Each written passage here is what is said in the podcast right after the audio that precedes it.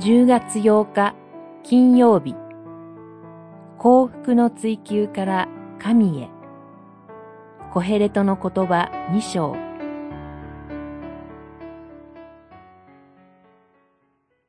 私は顧みた。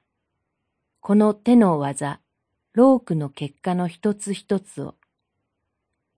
何をすれば人の子らは幸福になるのか。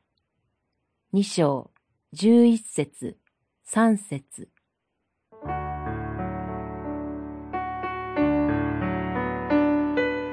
コヘレトは短い一生の間、何をすれば人の子は幸福になるのかを見極めようと、あらゆるロークを惜しみませんでした。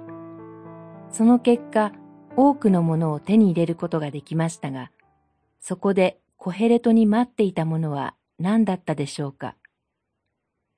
それは光が闇に勝るように、知恵は愚かさに勝るということは確認できましたが、同時に賢者にも愚者にも同じことが起こるということをも見て取らざるを得ないことでした。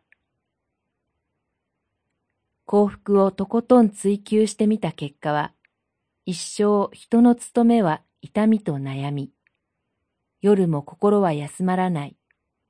太陽のもとに起こることは何もかも私を苦しめる。ロークしてきたことのすべてに私の心は絶望していった。というありさまでした。その時、またしてもコヘレトの口から神という言葉が漏れます。人間にとって最も良いのは飲み食いし自分の労苦によって魂を満足させること。しかしそれも私の見たところでは神の手からいただくもの。神こそが知恵も知識もそして楽しみをも与えてくださるのだという気づきです。